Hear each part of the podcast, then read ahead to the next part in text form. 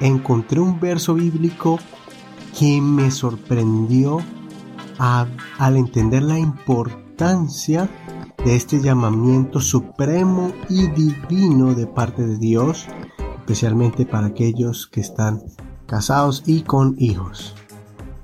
Sí, el ser padres es un llamamiento supremo. Considéralo con Eduardo Rodríguez. Este es un mensaje donde quiero compartirlo para aquellos que son padres, para animarlos, para felicitarlos primeramente y para ayudarles a entender la posición tan grande y tan importante que tienen al ser padres.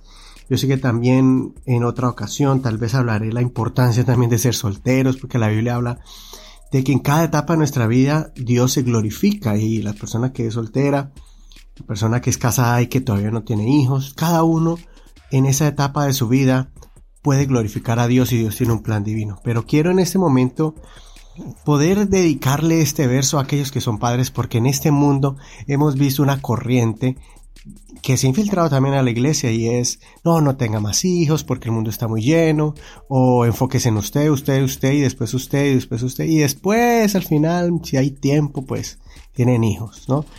Em, al punto de que hay parejas que por, por seguir, digamos, y esto estoy hablando en, el mundo secular o en el mundo de la farándula donde está de moda tener óvulos congelados solamente, em, no por problemas de fertilidad, sino porque porque quieren posponer tener hijos hasta que alcance todas sus metas de proyectos, ¿no? De finanzas o de, fama o de lo que sea.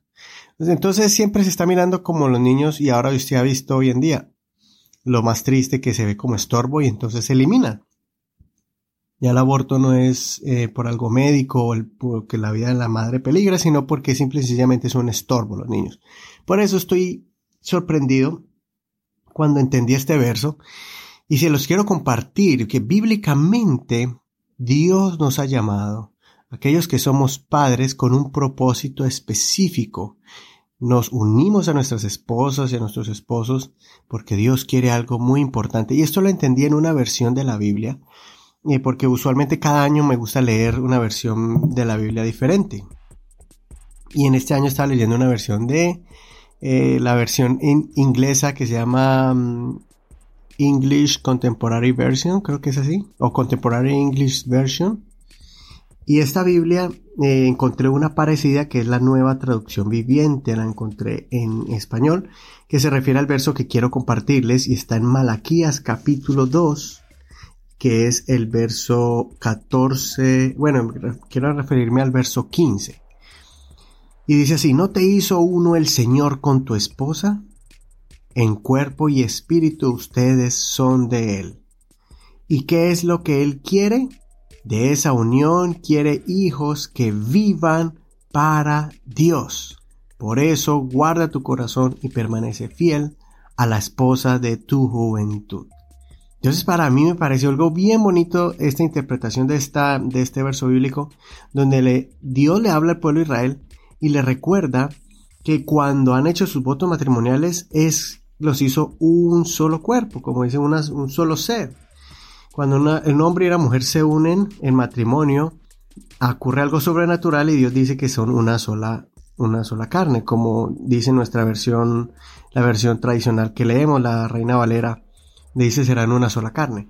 Y, el Señor le recuerda, ¿y qué es lo que Él quiere con esa unión? Porque siempre hemos escuchado y, yo he enseñado muchas veces, sí, somos una sola carne, sacrifíquense unos a otros, ámense unos a otros, quiéranse unos a otros, compréndanse unos a otros. Pero el Señor nos muestra aquí que Él quiere algo más allá de eso.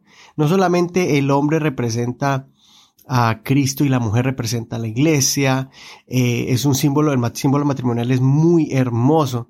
Y el apóstol Pablo hace referencia en el libro de Efesios, ese, de, habla de que es un misterio entre de Cristo y la iglesia, el esposo y la esposa. Pero entonces al final de este verso en Malaquías dice, ¿y qué es lo que él quiere? ¿Qué es lo que él quiere con esa unión? Recuerden, ya olvidaron ustedes que son una sola carne. ¿Qué es lo que él quiere? ¿Cuál es el propósito? De esa unión. Dios quiere que salgan de esa unión hijos que vivan para Dios. Ese es el propósito, que cuando usted tiene hijos no es solamente para poblar la tierra, no es para que cuando usted esté anciano lo cuiden. No solamente estamos mirando, no lo miremos de esa manera em, solamente terrenal o algunas personas tienen hijos para sentirse llenos, que se sienten vacíos y eso también es un gran problema. Uno no tiene hijos para que le llenen su vida o le den una vida de significado. Hay, porque ese es otro error que hay personas que se casan porque quieren que la otra persona lo llene ese vacío. Y al contrario, usted tiene que estar lleno para que sea un complemento para esa otra persona. Y también como padres necesitamos estar fuertes y también completos, porque para que cuando vengan los niños, los niños no sean ese centro de nuestra mm, satisfacción, sino que nosotros los nutramos para Dios. Y este es el verso, y esa es la clave y lo que me sorprende, que ahí dice que Él quiere que de esos hijos, nosotros como padres, los criemos para que ellos crezcan unos niños dedicados, consagrados a Dios. Eso es lo que Dios quiere. Dios quiere una descendencia por medio de nosotros que sean una descendencia dedicada para Dios. Sí, en medio de todo lo que hayamos vivido en el pasado, pues, nuestras imperfecciones, tal vez crecimos en una familia, tal vez tú creciste en una familia que no era cristiana y conociste al Señor de una adulta, o tal vez tuviste marcas, o tal vez te rebelaste en tu adolescencia. Bueno, no, no importando lo que hayamos hecho. Lo que Dios quiere es que crea, cree, que formemos hijos consagrados a Dios. Y esto lo digo y lo enseño porque este capítulo, si usted lo lee todo, Malaquías 2, es Dios diciéndole al pueblo y explicándoles por qué sus oraciones no son escuchadas. El pueblo le hace el reclamo a Dios, que porque Dios no les escucha la oración. Y Dios les dice literalmente, vea, ustedes están derramando sus lágrimas y yo no escucho. Y usted no, y me dicen que por qué, les voy a decir por qué. Entonces les voy a leer un poquito el verso 14. Claman, el Señor dice, claman, ¿por qué el Señor no acepta mi oración? Les diré por qué. Porque el Señor fue testigo de los votos que tú y tu esposa hicieron cuando eran jóvenes, pero tú le has sido infiel aunque ella siguió siendo tu compañera fiel, la esposa con la que hiciste tus votos matrimoniales. ¿No te hizo uno el Señor con tu esposa? En cuerpo y espíritu ustedes son de Él. ¿Y qué es lo que Él quiere? De esa unión quiere hijos que vivan para Dios, por eso guarda tu corazón y permanece fiel a la esposa de tu juventud. Así que yo concluyo este, este episodio para recordarte, sé fiel al Señor, sé fiel a tu pareja. Dios está mirándolo, Dios lo quiere honrar, no importa por lo que estén pasando, momentos difíciles, momentos económicos, tal vez tu esposo o tu esposa está pasando un momento de depresión, eh, no es el tiempo de dejarla o de dejarlo, es el tiempo de apoyarlo, es el tiempo de estar allí, es el tiempo de clamar e interceder. No importa si están pasando momentos difíciles, luchen por ello. Póngase en la mano de Dios, dígale que el Señor, Señor, guíame, dígale al Señor, muéstrame y créame que Dios te va a honrar por ese sacrificio, por esa fortaleza, por esa constancia y por esa fidelidad. Créame que después de esa tormenta profunda, ese valle de muerte, esa tormenta, como usted lo quiera llamar, el momento difícil, es después de eso van a ver cómo Dios se glorifica en medio de eso y su pareja, su unión va a ser más fuerte, sus hijos van a ser más fuertes porque ustedes permanecieron fiel. No deje, no se deje engañar por lo, las corrientes que están ahorita en este mundo de egocentrismo, de egolatría, de narcisismo, sino que piense siempre en el compromiso que usted ha hecho con su esposo, con su esposa y con esos niños que Dios les ha dado. No es para malcriarlos, no es para caguatearlos, tampoco es para herirlos, tampoco es para hacerlos sentir mal o pisotearlos o, como dice el apóstol Pablo, exasperarlos, llevarlos a un punto de, de, amargura, de, resentimiento. No, es el momento de crear, de formar, de instruir niños, hijos para Dios y vas a ver que cuando más adelante pasen los, pasen los años, tú te vas a sentir feliz, contento y satisfecho de lo que Dios ha hecho por medio de ti y por esos niños que hayas criado y levantado para Dios.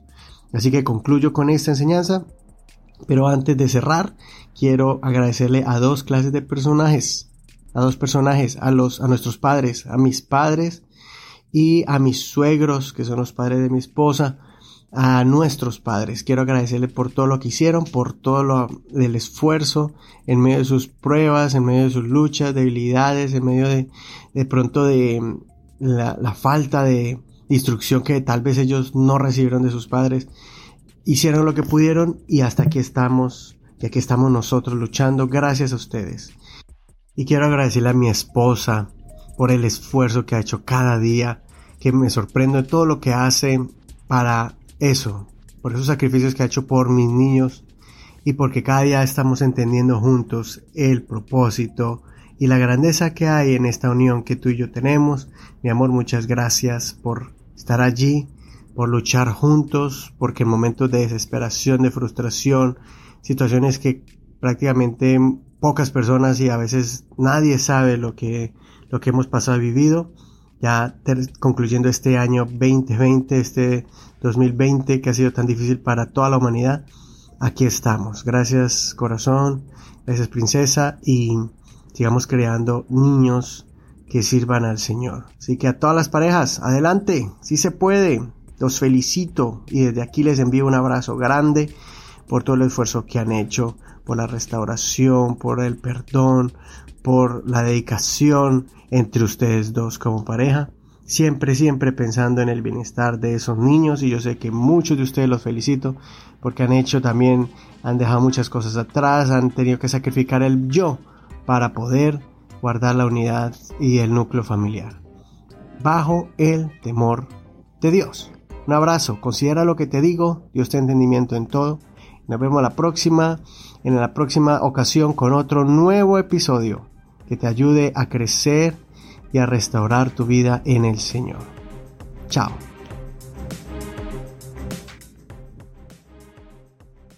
Suscríbete a este podcast en tu plataforma preferida y no te pierdas de ningún episodio.